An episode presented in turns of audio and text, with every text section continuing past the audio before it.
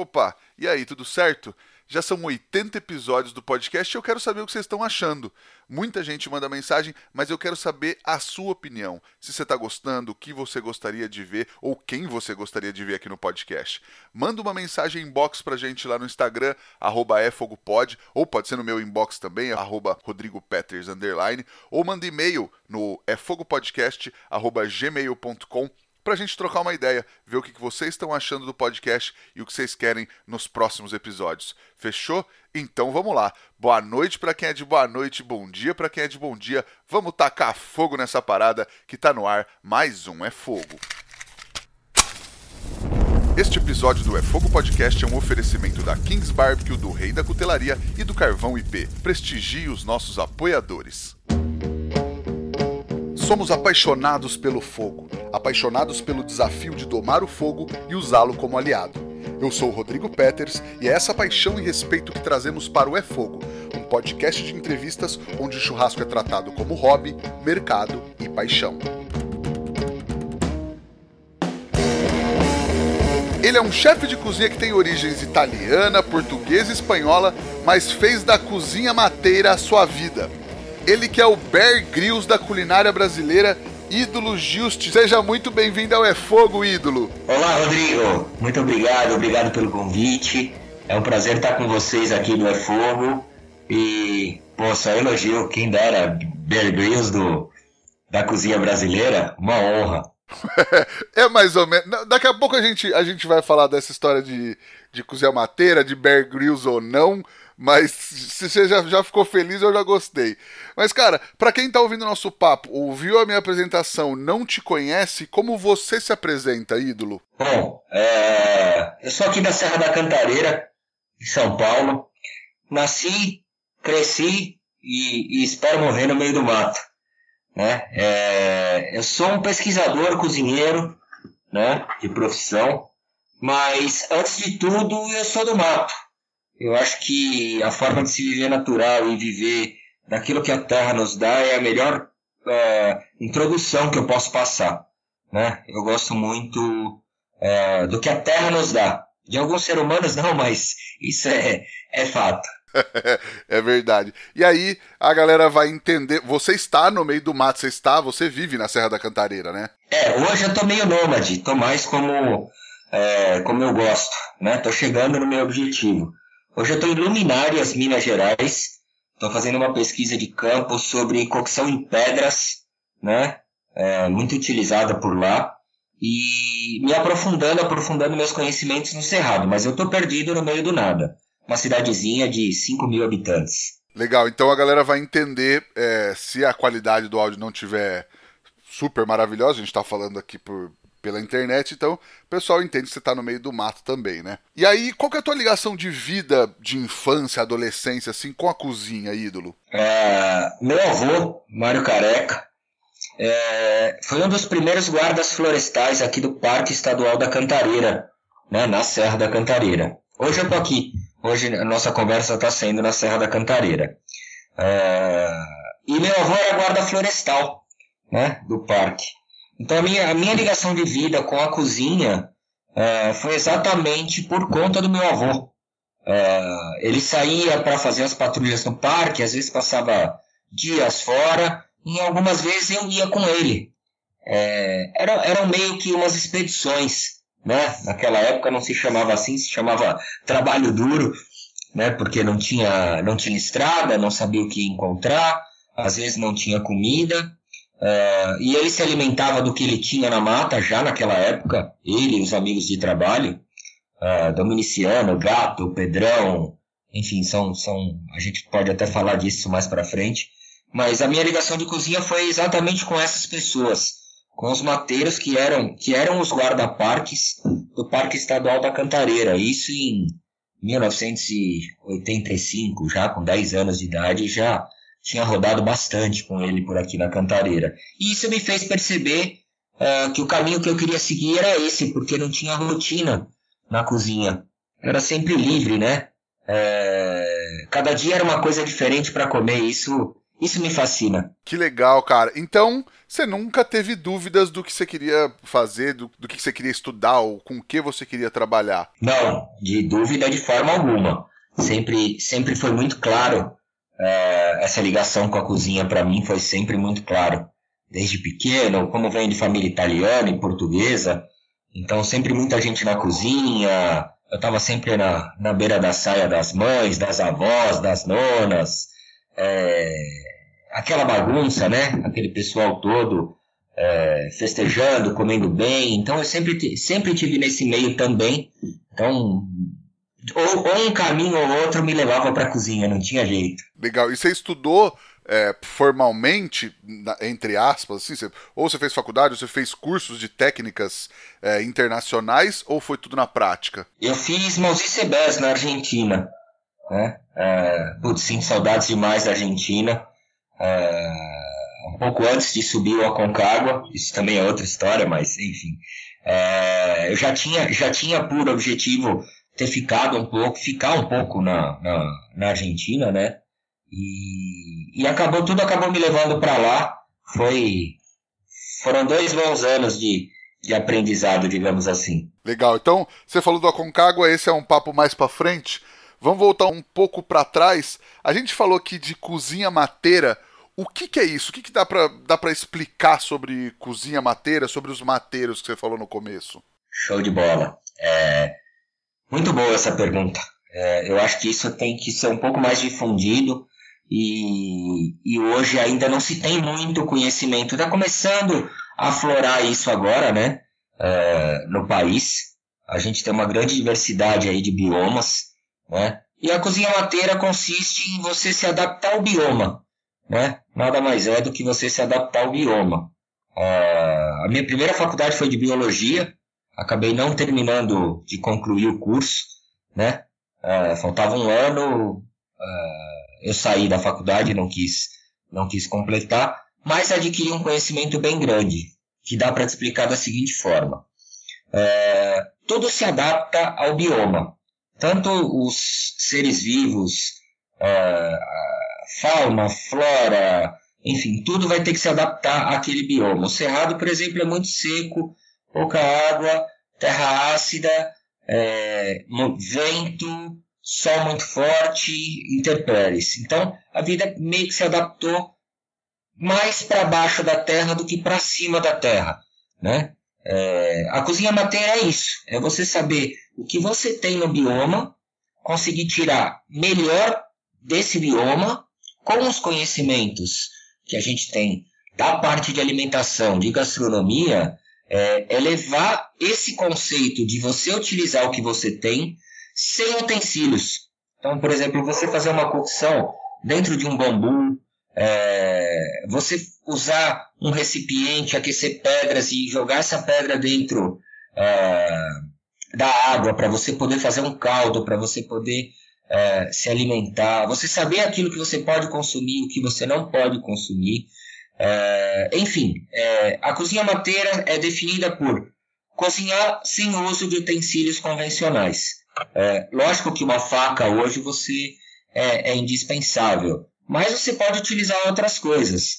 Né? Uma farpa de bambu, você pode usar uma lasca de pedra, enfim, é você usar sem utensílio. Basicamente é isso. Legal. Então, quando eu falei do Bear Grylls, que se a galera não sabe, é aquele cara que tem programas de TV, que ele é jogado no meio do mato pro mundo afora aí e se vira com o que tem, é mais ou menos isso. É mais, exatamente, é mais ou menos isso, e vou te falar que já passei por algumas roubadas bem parecidas. Legal, mas isso é encarado como um objetivo, assim, eu vou para lá, a hora que eu precisar comer, eu faço, eu dou meus pulos, ou quase como um desafio, assim, é, de tipo, meu, agora eu vou e eu preciso fazer tal coisa, eu preciso achar alguma coisa.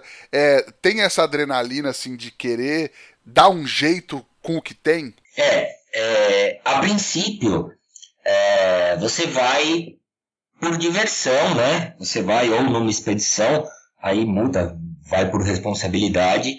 Então você vai meio que preparado para enfrentar essas intempéries. Só que isso acaba virando prazer para nós. Então a gente acaba criando a situação para poder passar por esse perrengue e poder ter que se virar. É como se fosse um, uma pós-graduação hoje para mim, um aperfeiçoamento. Começa como brincadeira. Você acaba pegando o gosto, né? Uh, acaba entendendo que você consegue se virar com o que a natureza dá uh, e acaba gostando disso. Legal. E isso se aprende em algum lugar? Você teve essa escola que você contou desde a infância tal. Mas, sei lá, se eu quisesse hoje começar a. a tem como aprender? Tem curso disso? Então, Rodrigo, é, Caribé está vindo para São Paulo, inclusive cedi o espaço que eu tenho na Cantareira para eles fazerem a, a, o curso. E fico feliz que me convidou para poder dar, dar, dar uma, uma parte desse curso com ele é, e com tabuada, né? Agora parece que entrou mais um, que é o, o, o menino que está com Daniel Lee, lá na, no Barking Crust. Então, assim, na verdade está começando a aparecer curso agora disso. Né? Eu, eu sinceramente, não conheço uh, cursos uh, de aperfeiçoamento. Isso, isso é uma coisa até legal de você comentar, porque tem, tem alguns, uh, algumas ramificações, por exemplo, que para mim são difíceis. Por exemplo, eu não tenho muito, uh, muita literatura sobre cogumelos. Eu tenho uma fartura incrível, tenho uma variedade incrível, uh, e é um baita sacrifício eu poder conseguir literatura para ir me aprimorando. Né? Porque é um, é um, é mundo meio perigoso esse dos cogumelos, de você conhecer o que é comestível, o que não é né? E, e são muitas variedades. Então, assim, é, até para gente que tem um pouco mais de conhecimento, é, o livro do Caribé eu acho que veio agora para desmistificar um pouco, embora fale de Molken, fale do Molken ao pitch, mas tem muitas técnicas que vai abrir a visão do pessoal, né? Eu não, não, não sei te dizer comercialmente se tem alguma coisa é, que não seja na prática, por exemplo, aqui no Brasil. Na prática, você vai ter, é, por exemplo, ah, vou fazer montanha, né? Vou sair com montanhista. Então, você vai ter um pouco na prática de intempéries do tempo, de, de poder entender o vento, de poder entender o que você tem de água, o quanto você tem que caminhar de um ponto para o outro. Eu acho que essa é a melhor introdução. E tem o grupo de escoteiros, que ensina para as crianças algumas técnicas, mas são, são técnicas simples, né? É, ensina o conceito de cozinha mateira, digamos assim. É, eu até fiz algumas aulas para eles uh, lá no, no, no, acampamento dos escoteiros no Pico do Jaraguá, um lugar lindo, né, colado na mata, enfim, cheio de recurso. Uh, e a gente percebe que é, é um público muito carente, que quer muito esse conhecimento, mas não, não sei quem te indicar. Não, boa, boa. Mas eu fico imaginando também que é um negócio muito de observação, assim, né? Até de, de observação e de aprender por experiência própria mesmo. Porque, de repente, você vai para um lugar que vai ter é, N variedades, enfim, de espécies e tudo mais. Você vai para outro lugar, vão ter outras variedades. E, e é o que você falou, de aprender da das intempéries e, e não sei o que, eu acho que é muito de observação e de experiência. Um negócio que, tipo, não dá para eu me formar em cozinha mateira em um ano, digamos assim, né? Ah, não, não. Isso aí vai levar. Uh, eu, eu, eu falo, conheço bastante, mas eu não conheço, eu acho que 1%. do, que eu, do, do, do que eu tenho ainda para descobrir. Por isso, isso é que me fascinou. É, é de você estar tá aprendendo todo dia e de você ter que se adaptar todo dia e de cada dia apareceu um ingrediente diferente. Hoje tem, eh, voltando um pouco, hoje tem, tem uma introdução legal, até para quem está procurando é, na linha de cozinha mateira, né, que queira se especializar, é, as punks, né, é, é, um, é uma baita de uma introdução para o pessoal poder ter ideia do que tem na natureza. muita gente não viu, não conhece um pé de fisales. Hoje estava conversando com um amigo que produz aqui na, na Cantareira, ele falou, cara, é, eu dou os cursos para a galera vir conhecer um pouco de aromática, um pouco de medicinais que a gente tem aqui na, no nosso espaço.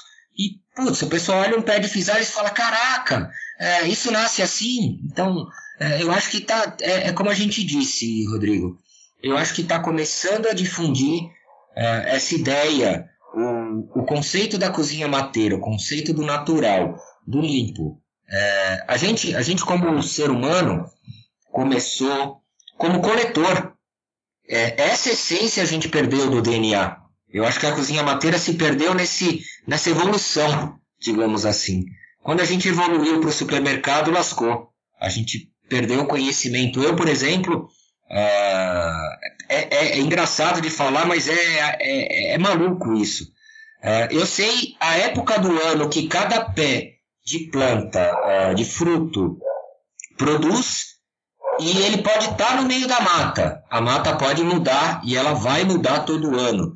Mas eu consigo chegar nesse pé na época do ano e comer fruto dessa árvore todo ano. É uma coisa impressionante. É como se fosse um GPS fica na tua cabeça, sabe? Independente de onde você tá, se você passar por ali ou por perto, você vai falar, putz, uh, tô em outubro. Caraca, a formiga tá para sair. Então a gente fica. Esse mês é mês da formiga, né? Uh, a gente está esperando, por exemplo, uma chuva forte com raio, trovejar, e no outro dia um dia bem quente, né? Uh, sem vento. Então aí a formiga vai sair. Isso, isso é, é um dos indicadores que a gente tem. Acho que fugiu um pouco do assunto. Não, cara, de jeito nenhum. Mas que massa, cara. E aí, é mais técnica, é mais ingrediente ou é a mistura dos dois? É mais você se virar para cozinhar com o que tem ou saber é, o que você tem para ver o que, que, você vai fazer ou é essa mistura dos dois? Eu acho que é a mistura dos dois, né? Não adianta você dominar as técnicas e não ter o conhecimento do ingrediente. Eu acho que é muito mais o ingrediente uh, que falta isso, que, voltando ao curso, né? Você perguntou se tinha curso. Eu acho que é muito mais um ingrediente do que as técnicas. As técnicas, se você correr atrás uh, delas, você vai ter, né? É, tem alguma coisinha ainda que você consegue buscar aí na internet é, sobre técnicas, mesmo que sejam simples, que você mesmo vai com, começar a aprimorar. Né? É, então eu acho que é, é um conjunto dos dois. Boa. E você encara o seu trabalho como um trabalho de resgate, de perpetuação e de divulgação de, desses ingredientes, dessas técnicas? É, que trabalho, Rodrigo? O seu trabalho como, como um todo. Mas quem falou que é trabalho? Eu só me divirto. aí que é, aí é melhor ainda. é, eu acho que, que a, a, minha grande função, digamos assim, eu não gosto de pôr muito como trabalho, né? É, a minha grande função. Então, então eu vou chamar da tua obra, não o teu trabalho, é, a tua obra. É isso. É, é exatamente divulgar isso, é fazer com que mais pessoas é, Para você ter ideia, eu dou, algum, eu dou aula em algumas faculdades, tá? É, são duas aulas por semestre. É, uma é presencial, os alunos têm que vir até, até a Serra da Cantareira e passar um dia de campo comigo, e a outra é em loco na faculdade. Então, eu colho ingredientes na primeira aula, levo para eles e, e, eles fazem lá uh, usando as técnicas que ele tem. Na segunda, eles têm que colher e tem que usar as técnicas que eu passar para eles. Então, assim, é, é, é, esse é o conceito. Eu acho que é divulgar, né? De, sei lá, 5 mil alunos que passaram na minha mão, eu tenho meia dúzia aí que são parceiros hoje, né? É, do que precisar, é, são, são, viraram amigos de conheci na faculdade dando aula para eles, viraram amigos, levam esse conhecimento como, como um meio de vida, digamos assim, difundem isso. Então acho que a grande missão é isso, mesmo que seja dois ou três, né? Uh, eu venho aí de 30 primos, o único louco, como eles chamam, que gosta de andar no mato, uh, o mais natural possível, enfim, sou eu. Eu acho que é, a missão é essa. Demais.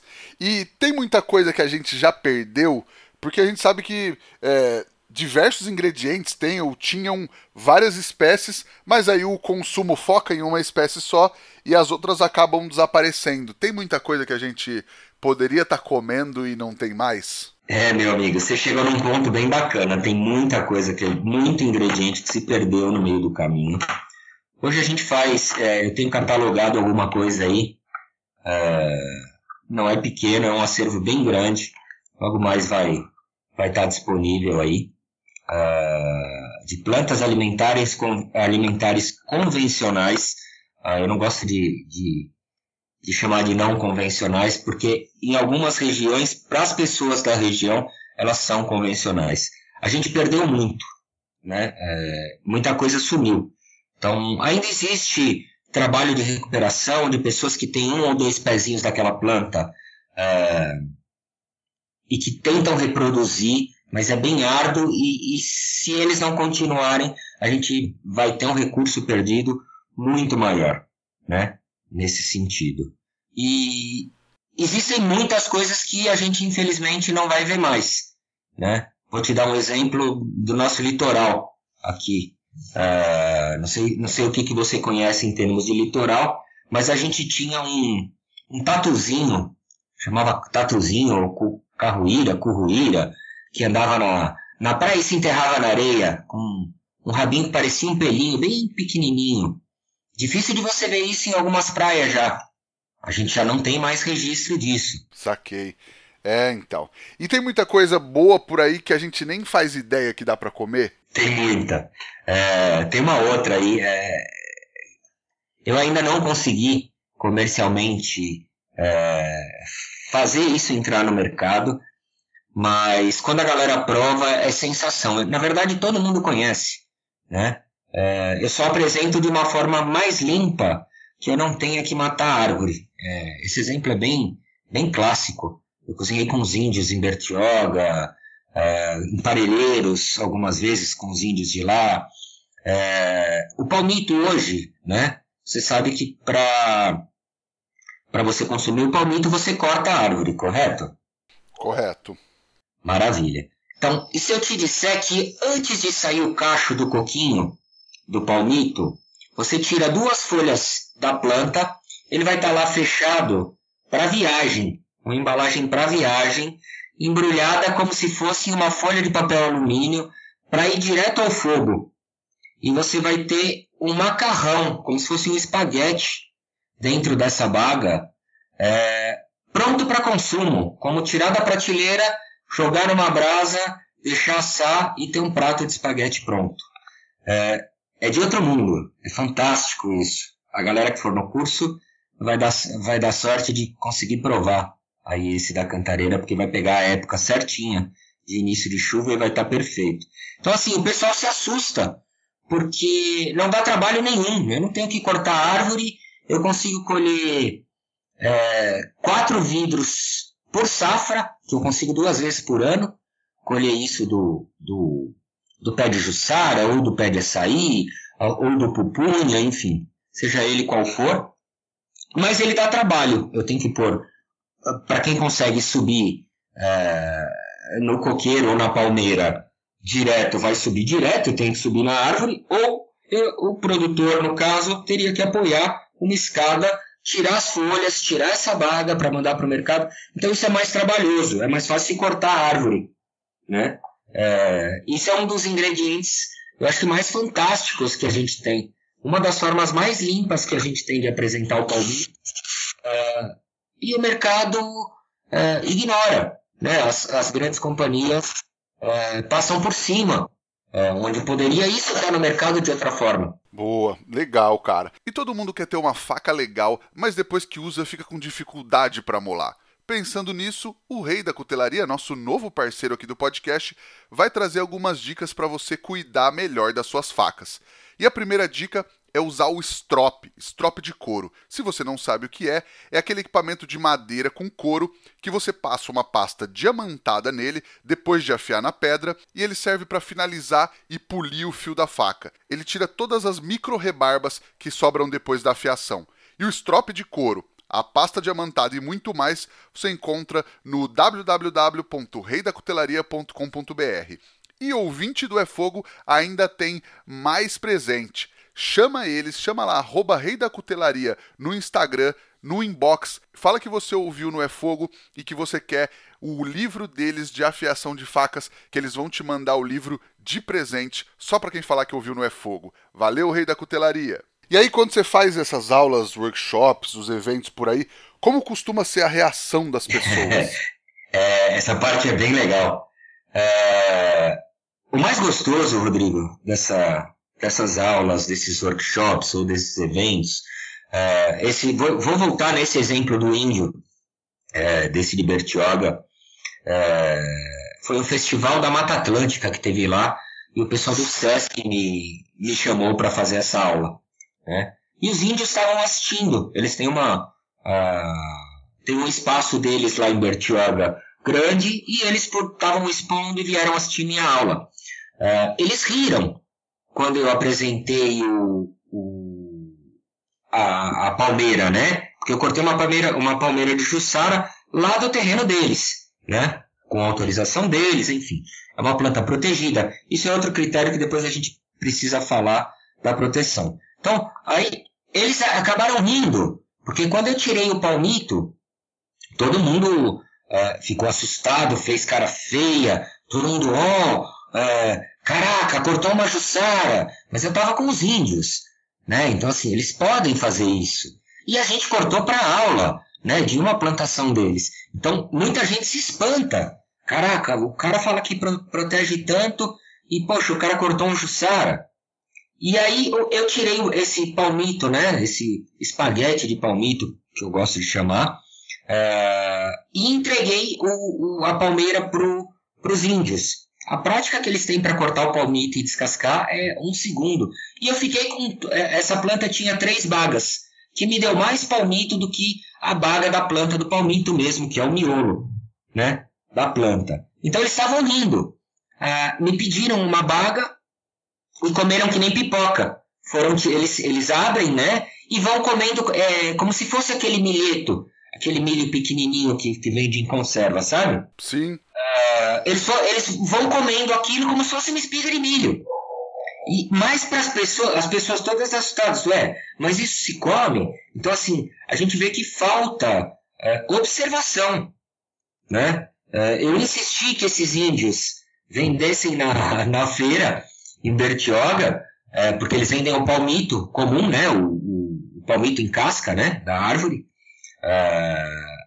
e aí depois tive feedback que eles não levaram isso para feira. Então eles têm as plantas, eles têm acesso. Uh, a reação deles foi dar risada. Eu mostrei que podiam comercializar, que eles conseguiriam comercializar e iam vender muito mais no mesmo preço. Uh, e não consigo. Então a reação é, é, é, louca, é adversa. Cada um tem uma reação diferente. É, muita gente não está disposto a provar um ingrediente novo, né? Formiga, por exemplo, eu tenho sempre um pouquinho para a galera provar. É, e vou te dizer que é 50%, metade prova, metade não prova. Essa é a reação. Entendi. E aí, a gente estava falando de cozinhar no meio do mato, com o que tiver tal. Não é porque é nessas condições que você vai comer qualquer coisa, né? Tipo, não é um negócio precário. A gente, a gente tá falando de gastronomia também, né? Sim, sem dúvida. Eu acho que é muito mais elaborado é, do que você fazer dentro do restaurante, porque você tem um ingrediente super fresco, né? Você tem um ingrediente aí com uma qualidade. Uh, imagina, eu vou colher da árvore e eu tenho um ingrediente recém-colhido. Ele não tem que entrar num caminhão, viajar X quilômetros, é, fica lá exposto, ir para uma câmara fria, sair, não. É, eu tenho acesso ao, ao, melhor do melhor dos ingredientes é, sempre. Então, se eu não souber utilizar, e por isso é alinhado, se eu não souber utilizar e eu não tiver as técnicas, eu não vou saber dar o valor, o devido valor, né, para o ingrediente. E é uma questão básica. Eu preciso desse ingrediente para continuar a minha caminhada. Então eu tenho que tratar ele com respeito é, para poder ter o melhor dele. Show, boa. Cara, e aí imagino que já saíram boas histórias por conta de técnica ou desses ingredientes diferentes, né? Ah, sempre, né? É, a gente fez há alguns anos, eu acho que há sete anos, seis anos, uh, o Hell's Kitchen do SBT, que é com aquele Gordon Ramsay no Brasil aqui, era o Bertolazzi e, e a Daniele Dawi. E eu fiz uma edição com a Daniele Dawi. Eu acho que foi até um dos primeiros moquens aí em rede nacional que saiu. uh, lá no, no, no, no Piqueri, né? Na, na base dos escoteiros, eles cederam o espaço e a gente gravou lá. E, cara, foi muito divertido. É, eles estavam numa competição, né? Profissional de, de grande cozinha, né? É, com todos os utensílios, técnicas. É, e daí, a convite da, da Dawi, me chamaram para fazer uma prova para eles de cozinha mateira. E aí, quando eles chegaram, a única coisa que tinha na bancada, uh, eu queria ter tirado, mas ficaram com, com receio, porque era uma coisa muito nova. Uh, a única coisa que eles tinham na bancada era uma faca. Pensa, Rodrigo, uh, a reação desse pessoal foi, foi maluco, porque tinha um varal gigantesco de defumados, javali, cateto, queixada, codorna, fazão, coelho, piranha, uh, olha, tinha muita coisa. Tudo de criador certificado, né? Na época a gente tinha um parceiro, eu nem sei se ele está no mercado ainda, ficou uma coisa bem complicada, isso também é um, é um, um filão aí, uma vertente que é, tem que ser muito bem repensada, que são os criatórios autorizados, mas a reação deles foi maluca, ninguém sabia o que fazer, né? Que legal. E aí, o que, que era para fazer? Era para cozinhar? Era para fazer um jantar com, com o que tivesse ali à mão. Isso, exatamente. Eles tinham que montar um prato, né? É, com o que eles tinham. Então, imagina uma mesa com. Imagina uma mesa aí com, sei lá, 200 ingredientes diferentes. É, eu me lembro até, não, não vou citar o nome, mas eu me lembro até de um deles, é, é meu amigo. É, provou uma pimenta logo de cara putz, azedou, azedou a prova toda, perdeu o paladar, não conseguia mais sentir o paladar. Então, assim, água, por exemplo, eles tinham num bambu gigante fervendo uh, no fogo direto. Não tinha panela, né? Então tiveram que cozinhar no bambu, usaram coração de bananeira, uh, usaram argila, usaram as técnicas do que eles tinham na mão. Uh, tinha cabaça, tinha abóbora para cozinhar dentro, enfim. foi uma prova assim todos, todos é, lembram com muito carinho e muito desespero da, dessa prova. Foi, foi bem bacana. Que legal, cara. E pior que você falando agora, eu acho que me vem na memória, eu acho que eu assisti sim esse programa. Que era num cenário meio parecido com com, com Serra da Cantareira mesmo ali. Isso, Mata Atlântica, lá é Mata Atlântica. Na verdade é um, é um braço da Cantareira. Legal, eu acho que eu assisti mesmo, cara. Porque eu assistia e eu. E agora você falando, eu me lembro do bambu, da, da galera fazendo as fogueiras, eu acho que eu lembro sim. Foi. Cara, foi maluco. Foram, é, é isso que a galera não entende. Você tava falando de, de algo mais elaborado, né? É, pô, a gente levou quatro dias para montar o moquém. É, dois dias e meio para defumar, porque a gente defumou um javali inteiro, né? Então teve que ser bem lento, teve que olha, deu, deu um trabalho considerável. O resultado foi fantástico, né? Mas deu um trabalho considerável. Então é, é isso. É, a relação tempo também é, é diferente quando você está usando ingredientes na cozinha mateira ou que você está fazendo de outra forma. Por exemplo, o curanto é uma técnica é, fantástica que a galera utiliza. Por exemplo, é, enterra-se a comida, faz um buraco, né? faz o fogo, enterra-se a comida, é, vai fazer o que tem para fazer, trabalha o dia inteiro, sai para caçar, sai para pescar, sai para coletar, sai para fazer os seus afazeres. Né? No final do dia, isso falando como, como antigamente, tá? Hoje, lógico que não. Mas é, aí, aí ela volta, retorna no final do dia, depois de tudo aquilo que ele fez, é, e ele tem uma refeição pronta. Ele só vai tirar ali um pouquinho de terra por cima, abrir esse forno que ficou ali o dia inteiro cozinhando sozinho, e ele tem uma refeição quente, fresca, com ingredientes de primeira, pronta. Na verdade, ele não trabalhou, ele só montou e deixou a natureza trabalhar, deixou a terra trabalhar. Isso é muito, isso é muito gratificante. Pô, com certeza, cara. E é uma baita técnica o curanto, né? Ô ídolo, e aí tem esse projeto Cozinhando nas Alturas, que é a história, um pouco da história do Aconcagua que você citou no começo, né? Exatamente. É, Cozinhando nas Alturas surgiu em uma época, não vou, não vou lembrar o ano, a gente vai ficando velho, vai, vai esquecendo anos. vai, vai deixando o tempo fluir sem, sem pensar quando foi. Foi no tempo passado. Cozinhei para Mike Horn, que é o, o velejador da Mercedes-Benz. Acho que já cruzou o Atlântico aí, o Pacífico, Índico, Ártico, enfim. Já deu 10 voltas em volta da Terra. E aí tive o prazer de ser convidado pela Mercedes para fazer, para cozinhar a bordo, né, do Pangaia, que é o, o, o veleiro dele, na, na, numa das expedições, quando ele veio aqui para o Brasil. E, cara, imagina, é, é, é uma pessoa que tem mais idade, que tem músculo no, na ponta do dedinho, assim, por conta do barco, né?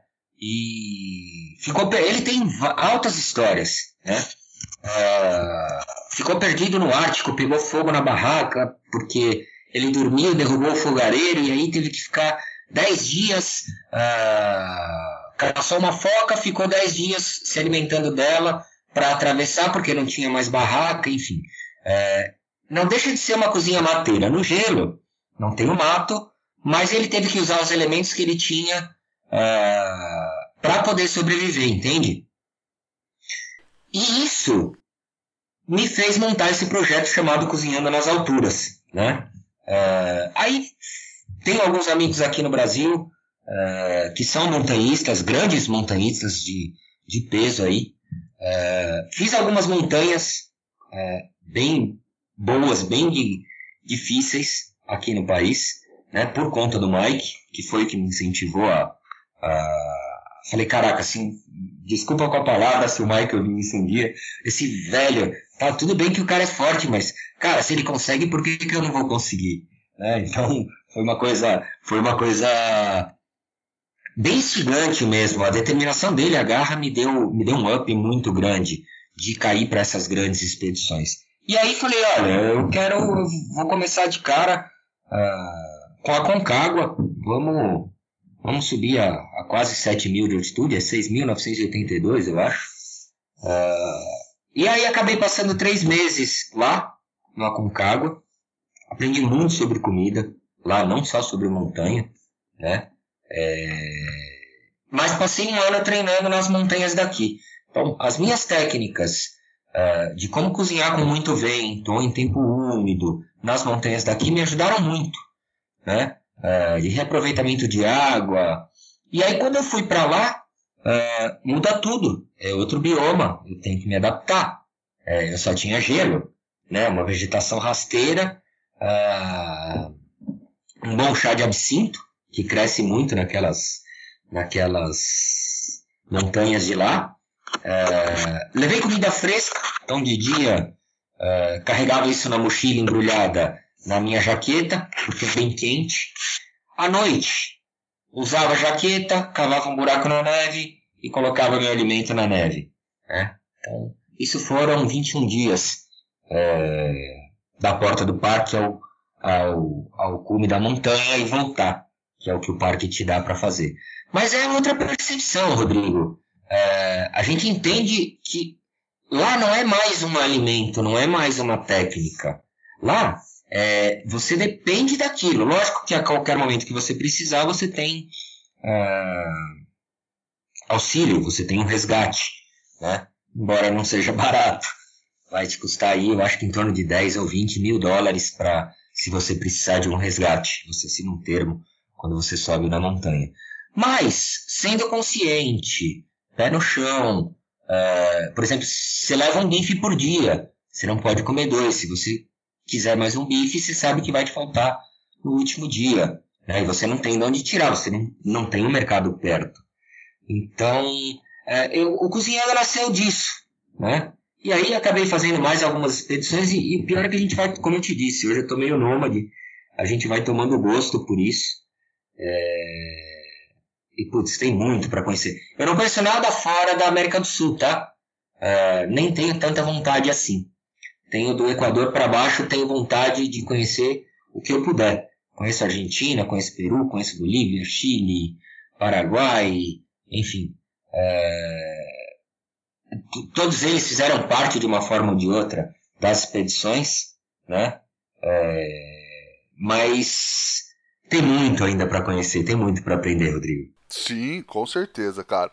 E aí, como se não bastasse na comida, você também produz bebidas, né? Hidromel, vinho, cerveja. Tem cerveja mateira, vinho mateiro, como é que é? É, boa. É, o hidromel é, a gente pode chamar de, de como se fosse um vinho mateiro, né? É, hoje, é, é, o que eu digo, a gente tem curso de cozinha mateira em outras áreas. O, o curso de cozinha mateira, vou, vou te dar um exemplo fantástico. O curso de cozinha mateira é camuflado, você me entende? Hum, não. Ah, boa. É, o hidromel é feito à base de mel e água, perfeito? Sim. Hoje a gente tem ótimos cursos sobre produção de abelhas sem ferrão, de mel, que você possa tirar o mel de abelhas nativas sem ferrão. Isso é cozinha mateira. Você vai utilizar esse mel para fazer um hidromel. Boa, entendi. Então você tem cursos na área e não tem. Se você não entender o conceito do que é cozinha mateira, você vai, o curso vai passar pela tua frente e você vai acabar perdendo. Então, assim, o que, o que eu acho que uh, até vão pegar um pouco mais no pé aí para que tem o Gabriel em Gabriel Veiga em na Bahia tá fazendo um trabalho lindo aí uh, de resgate também. Uh, tem mais gás do que eu, é um menino mais novo, tá fazendo um belo trabalho, né? Então assim, tudo dá para se produzir. Toda fruta fermenta. Eu gosto de álcool, tá? É, então, é, poxa, se eu tenho recurso para fazer, seja ele do que for, de uma fruta, de é, a gente, o, o, Brasil não é, a uva não é nossa, né? É, mas a gente tem outras outras frutas que produzem açúcar da mesma forma que o vinho. Então assim, tem tem cerveja mateira feita com uvaia, é, feita com cataia, feita com cambuci, que são frutos da Mata Atlântica. É, tem o hidromel feito de amora silvestre. É, fizemos um agora com o pessoal da de de amora. Cara, tá de outro nível. Eu até preciso te mandar umas garrafas depois. Pô, sensacional, cara. E, ídolo, é, eu sempre falo pra galera que tá nos ouvindo aqui, se você tá procurando um equipamento legal para defumar na sua casa ou no seu negócio, fala com a Kings Barbecue, que além de ser pioneira no mercado do American Barbecue no Brasil, eles têm equipamentos com melhor desempenho e qualidade. Então fala com a Kings que eles vão te ajudar a encontrar o melhor equipamento para sua casa ou para o seu negócio. Chama Kings e fecha com o certo. Ídolo, qual que é aquela dica que você gostaria de ter recebido lá atrás quando você começou que teria feito toda a diferença para você? É, vamos lá, deixa eu só fazer um adendo aí no, na galera da Kings. Se preparem que eles vão arrumar um concorrente. Eu vou montar um defumador de pedra ancestral, só pedra encaixada para brincar com eles. Me parece que vai ter uma competição nova aí do, do Pitmaster Brasil com o Lee. E nós estamos fazendo uma surpresa para eles aí. Nós vamos montar um ancestral, lógico, sem a tecnologia que eles têm. É, mas vai ser bem bacana por lado a lado. Pô, legal, cara, legal. É, vamos lá. Uma dica que te, te teria feito toda a diferença. É, se envolva mais, né? A gente leva a gente leva nada da vida, né? Então se envolva mais naquilo que você faz. Eu acho que eu poderia ter me dedicado mais. É, eu poderia ter me envolvido mais desde o começo, embora vivi isso, né? É, vivi a cozinha mateira, vivo a cozinha mateira. Mas eu acho que a gente tem sempre que dar 200%, não 100% daquilo que a gente faz. E todo mundo que está começando agora, que queira, que queira saber mais, é, saia da zona de conforto. Eu acho que a, a melhor dica é essa, Rodrigo. Saia da zona de conforto. Se você não sair da sua zona de conforto e for atrás do que você quer, às vezes é duro, é, às vezes é complicado, mas é nessa dureza, nessa complicação é que você vai se desenvolver, que você vai entender é, o significado de muita coisa. Então, assim, essa dica para mim teria feito muita diferença. Uh, se dedique, você está se dedicando pouco. Por, por, mais que eu me matasse, por mais que eu fizesse, uh, eu tinha que ter entendido que quando eu era mais novo, eu, te, eu tinha que ter me dedicado 500%. Porque, como você, como você falou, se perdeu muito, a gente perdeu muito de planta. Eu acho que de planta a gente talvez não tenha perdido uh, muito. A gente perdeu bastante coisa, mas não muito. A gente, o que a gente perdeu nesse interim, inclusive eu, muito, é, foi conhecimento, porque a galera era, já era mais antiga na minha época. É, eu não sei se eu estou conseguindo ser claro. Não, tá sim. Essa dedicação que eu estou falando de 500%, poxa, eu era um menino de 10, 15 anos que andava com senhores de 50, 60 uh, no meio do mato. Baita de um aprendizado. Né? Eu, eu, deveria ter dado mais atenção. Às vezes a gente falava, ah, hoje eu não vou dar um rolê com eles. Né? Eu, hoje eu vou ficar por aqui. Uh, não, eu tinha que ter entendido que esse rolê eu tinha que ter ido. Porque com certeza perdi alguma coisa daquele dia. Né? Algum conhecimento. Então, é essa dedicação. Quando você tiver alguém que consiga te passar uh, o conceito, que consiga te passar a informação, dedique-se 500%. A gente tem ótimos professores na faculdade de técnicas fantásticas uh, que estão ficando cansados, Rodrigo, porque a molecada de hoje não quer saber.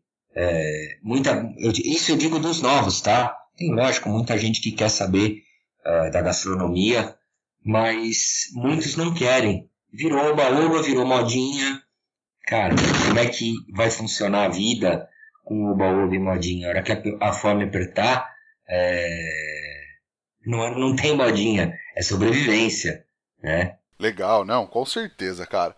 E aí, ídolo, a gente tem um quadro aqui onde teoricamente a gente fala de polêmica nesse podcast, que é o Lenha na Fogueira. Vou te perguntar o seguinte: você já fez alguma coisa que você achou que ia ficar bom e não ficou? Ou que você achou que dava ou que podia comer e não deu certo? É, tenho nas duas vertentes. Fiz um evento uma vez com alguns amigos e pediram para fazer um curanto. É, tudo é variável, né? Ainda mais no, no que eu faço. É, de ter ingrediente cada vez diferente, de não ter o mesmo.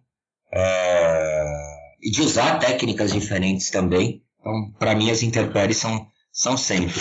E me chamaram para fazer um furão e me puseram num espaço do lado de uma palmeira imperial gigantesca, gigantesca, putz, linda. Aí cavamos o buraco, acendemos, fizemos, uh, preparei lá o curanto, coloquei o que tinha para colocar, coloquei as plantas embaixo, pus o alimento, pus as plantas em cima, as aromáticas, tampei com terra, era para outro dia no almoço, fiz isso à noite, né? era para outro dia no almoço. Falei, ah, vai dar lindo. Né? O evento era sábado e domingo. Fiz isso na sexta. Rapaz, chegou no sábado. Essa palmeira jogou tanta água nesse buraco. Rodrigo, mas jogou tanta água nesse buraco, rapaz. Ela teve, ela teve a, a, a coragem de apagar meu fogo. Caramba, cara. Fui entender que era uma proteção. Eu também não pensei, é, é isso que eu te falo. Quando a gente não observa 100%, você vai ter as intempéries. É, foi em Fernandópolis esse evento do, do, do Gotímiso, putz, fantástico. É, eu estava com dois curantes, um na verdade estava longe das raízes, e eu pude servir no almoço de sábado.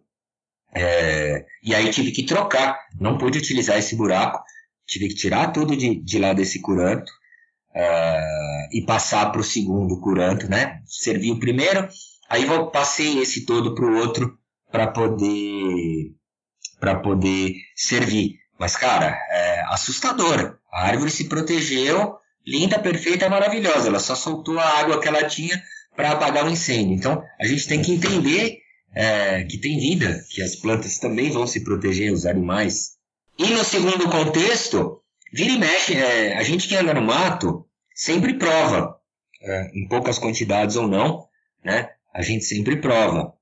E a gente tem, por exemplo, a fruta do lobo, a lobeira, que é espetacular. Mas se você, você tem que comer ela bem madura e não pode comer as sementes, né? Nem a casca, nem as sementes, só a polpa mesmo. Como se fosse uma. Ela é redonda, como se fosse uma maçã bem grande, só que ela é verde. E ela madura é, é meio amarelada, alaranjada por dentro.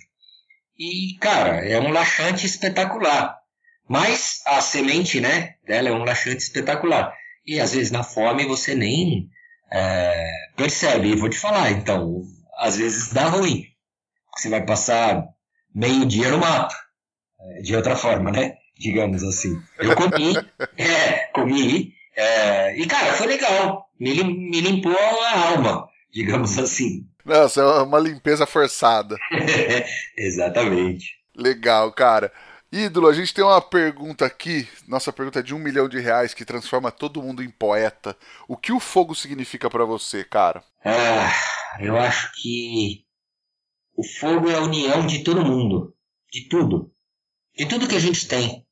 Ah, plantas, animais, seres humanos, astrologia, astronomia, ah, OVNI, enfim, tudo se reúne em função do fogo tudo vive em função do fogo. Uh, eu acho que a gente só conseguiu evoluir para o que a gente é hoje por conta do fogo. Eu acho que é a base de tudo. Legal. E tem uma receita, um truque, uma dica para passar para a galera que ouve a gente? Tenho, claro. Com ingredientes que eles vão achar ou com ingredientes que eles não vão achar? acho que com os que eles vão achar vai ser mais fácil da galera fazer, né? Maravilha. Então vamos lá, dois simples. A revoada de Issá tá para sair. Colham as Issás, que são as tanajuras, a mesma, só muda o nome. É... Fritem ela numa manteiga, bem farta, até ela ficar crocante como uma castanha. O perfume vai ser inebriante na cozinha. Coe essa manteiga, deixa solidificar a manteiga posteriormente coma a formiga e passe essa manteiga no pão com manteiga que você for comer de manhã. Simples assim. Pô, muda completamente a manteiga? Muda completamente a manteiga e a formiga. Que demais, cara. E aí, você tem alguma coisa para indicar pra galera ler, assistir, visitar por aí? Cara, tem. Procurem visitar lugares que tenham mata ainda. A gente tem muito parque, tá? É, para quem não conhece a Cantareira, eu vou, eu vou, dar dicas mais seguras, tá, Rodrigo? Beleza. Não é visite o Aconcagua, né? É, exatamente. O Aconcagua é uma coisa segura, por incrível que pareça. Se você tiver treino, uh, é, é uma, uma das viagens que todo mundo deveria fazer na vida. Vão ser, vão ser uh, 20 dias que você vai passar na montanha. Nem que você não tenha preparo e não queira subir até o cume, que você suba ao primeiro acampamento ou, ou ao segundo acampamento mas que você se isole de, de, de tudo e que viva a natureza de verdade. Lá é bem seguro. Você tem, você tem é, metas para cumprir, digamos assim. Você tem que sair da entrada do parque e chegar até o final do dia no acampamento 1. Que isso não é muito. Um quilômetro, dois quilômetros. Uh, só que em subida, em ascensão. Né? Uh, então, se você não chegar até o final do dia, você tem um comunicador e fala: olha, Tá pesado para mim, não consegui subir, mas estou bem, estou por aqui acampado aqui. Ok. Se você não chegar e não se comunicar, uma equipe de resgate vai até você. Então, assim, é, é totalmente controlado. Você subir de um acampamento para o outro, você tem que passar por. Tem uma equipe médica à disposição que vai é, te examinar, sabe? Então, assim, essa é uma, é uma baita dica para quem, quem quiser mesmo sair da zona de conforto. É linda, mas vamos lá, vamos voltar pro para o mais simples aqui.